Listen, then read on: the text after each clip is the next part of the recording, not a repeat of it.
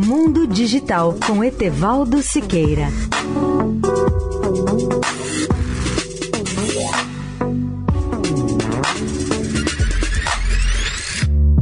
Olá, amigos da Eldorado.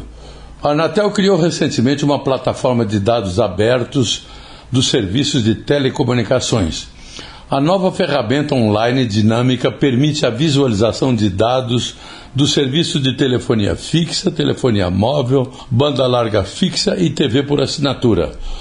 Com essa ferramenta é possível visualizar informações por localidade, operadora, serviço e por período com a possibilidade de segmentar os dados por serviços específicos.